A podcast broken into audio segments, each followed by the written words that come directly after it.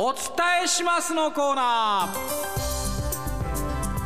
ー。リスナーの皆さんの身の回りで起こった出来事をお伝えするニュース風のコーナーです。このコーナーもポッドキャストで配信します。え配信は週明けになります。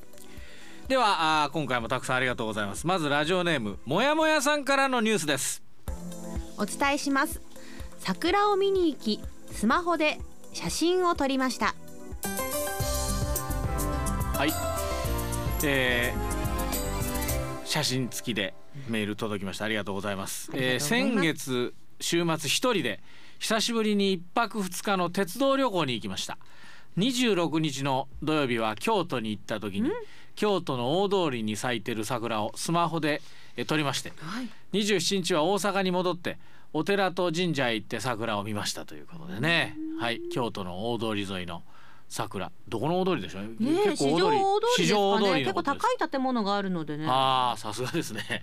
その建物が、まあ、大体市場大通りでしょうね。大体大通り。ね。とそれから大阪のお寺ってね、えー、桜。あまあ色がじゃ若干こう違うんですね、ね、あの濃いピンクだったり、うん、淡いね、えー、まあ薄紅色だったり、うん、えー、白に近いものだったりということで、えー、本当に美しいですね、はい、はい、春爛漫であります。ありがとうございました。ありがとうございます。さあ続きましてラジオネーム西ちゃんさんからのニュースです。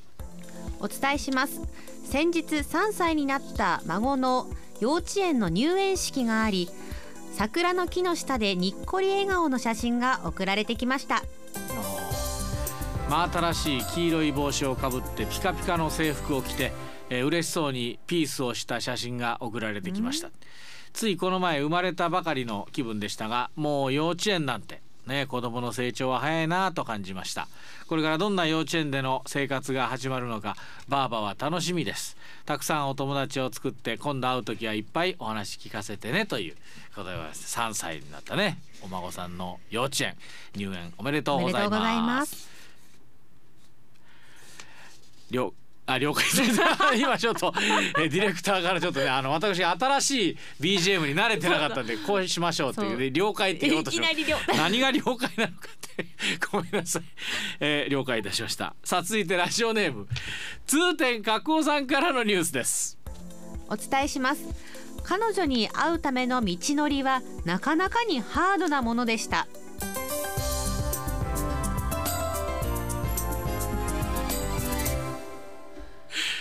これが終わってから、ね、今回からこれがね、はい、そうそう新しくなりましたからね、うん、はい、よりニュースっぽくなりました。確かにそうかもしれませんがね、はい、えっ、ー、とね温泉あれこれの時に紹介させていただいた岡山の温泉娘の一人湯の郷を先に会うために、うん、湯の郷ミサって書いてます。あごめんなさ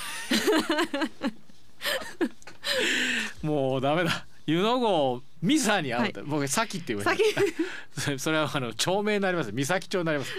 湯の郷ミサに会うために青春18切符を1回分買って、えー、日帰りで湯の郷温泉に行きましたが岡山県北の交通事情の厳しさを垣間見る旅行でもありましたというね。えー、まず最寄り駅である林野まで、えー、姫路播磨新宮佐用、えー、合計3回の乗り換えを必要としますが乗り換えるたびに列車の本数が減って車両が小さくなって平日の昼間にもかかわらず座席争奪戦が勃発。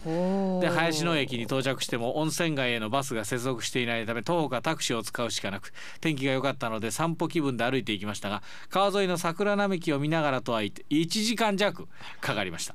そもそも湯の郷温泉の公式サイトでアクセスを調べてみても林野駅や美作インターからはタクシーしか案内されておらず1日数本のバスは当てにされていないのが現状です。山あいとはいえ比較的開けた場所にある湯の郷温泉に行くのですらこれですから山の奥にある湯原温泉や奥津温泉へ公共交通機関のみで行くのはさらに苦労しそうですね、ね、ということでね、えー、まあ送迎付きのねえ宿に宿泊を使えばいいんでしょうけど、うん、ぶっちゃけ先立つものがないということでございましたけどね。はい、えー、あそう湯の郷美沙さんというあの、なんですかアニメというかな。あのキャラクターでしょ？これそれ人化されたね。擬人化されたね。娘ですね。全国にいる、ね、確かにそうかもしれませんが。はい。でもこうやってねあの久しあの皆さんほらあ一人旅で、えー、ここに行ったとか。ねこちらの方もねその通天閣さんも青春18切符で岡山に来たとか。だいぶこう旅行のね、えー、メールも増えてきたのは嬉しい限りでございます、ね、はい。どうもありがとうございました。さあ続きましてラジオネームみそふたさんからのニュースです。お伝えします。昨日のことですが後輩の女性から入籍報告と新居案内のハガキが届きました。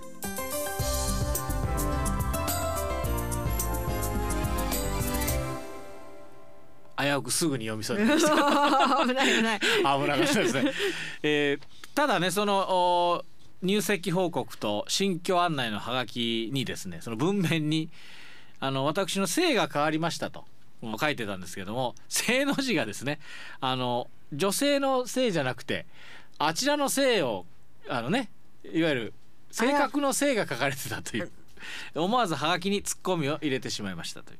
ね、えー性格が変わってどえらいことになるという。あーはいはい、ね、それあの性が変わったわけですよね。はいはいはい。だけどちょっと字が違ったというお話でございます。変がじょえっ、と女編じゃなくてこれなんなんだよね、はい。えっ、と何編っていうのかな？そういうことです。違う編だったね。そういうことです。はい、えー、本人にはかわいそうなので言わないようにしておきます。ということでございました。気をつ。けないといけないですねそういうところもね、さあ続いてラジオネーム。一日中ラジコさんからのニュースです。お伝えします。先日まるまるを初めて食べました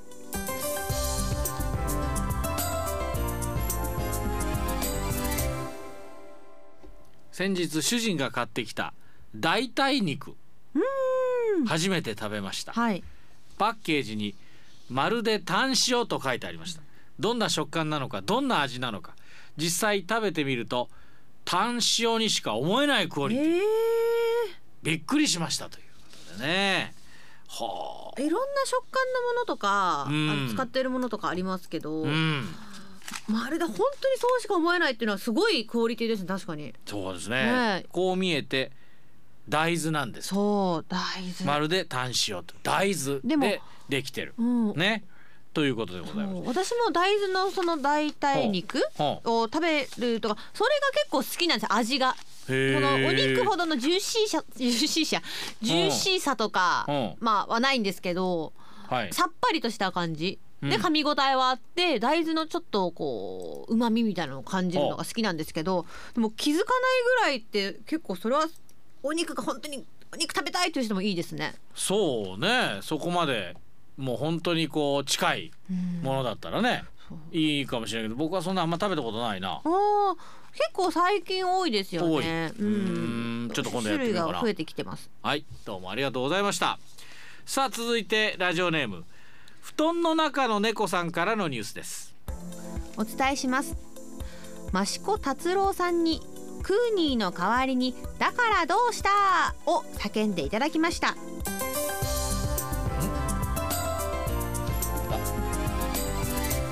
あまた言ってしまっ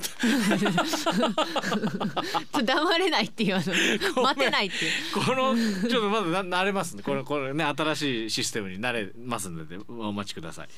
えどういうこと？えー、益子達郎さん。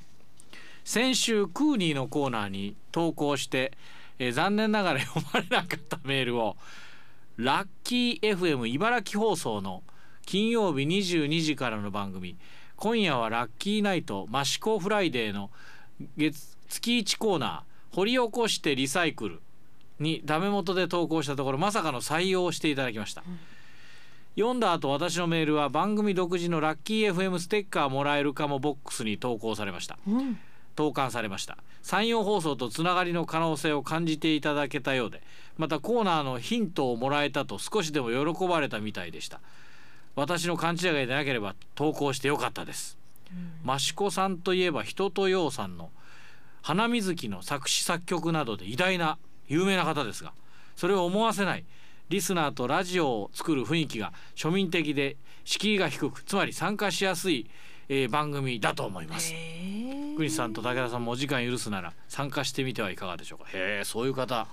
益子達郎さんという方ね。これは掘り起こしてリサイクルということはその他の番組で紹介してもらえなかったメールだとかを送ってねっていうことなのかもしれないですね。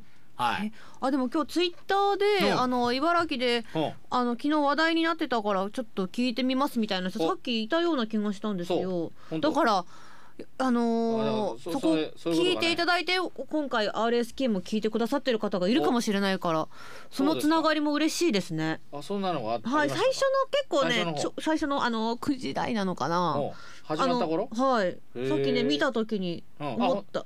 あ思いやりトゥーマッチさん。昨日少し茨城でも話題になったこの番組聞いてみます、あそうそうそうそう。本当ですね。はい。嬉しいです。ありがとうごいざいました。ちょっと聞いてみましょう、えー金曜日の夜10時から放送だそうですね。ラッキー FM 茨城放送。マシコフライデー。今夜はラッキーナイト。はい。どうもありがとうございました。あ のできるだけこっちで採用していかなきゃ、はい。向こうに全部取られてしまってクーニーにもよろしく伝えときます。はい。ようよう言うときます、はい、えー、以上でございます、このお伝えしますのコーナーはメールと RSK アプリから受け付けています。読まれた方全員にステッカーと読んだメールを書き起こしたニュース原稿を合わせてお送りしていますえー宛先はグッズをご希望の方は名前住所電話番号を必ず明記して土曜アットマーク RSK.CO.JP か RSK アプリから送ってきてください、えーお伝えしますのコーナーでした。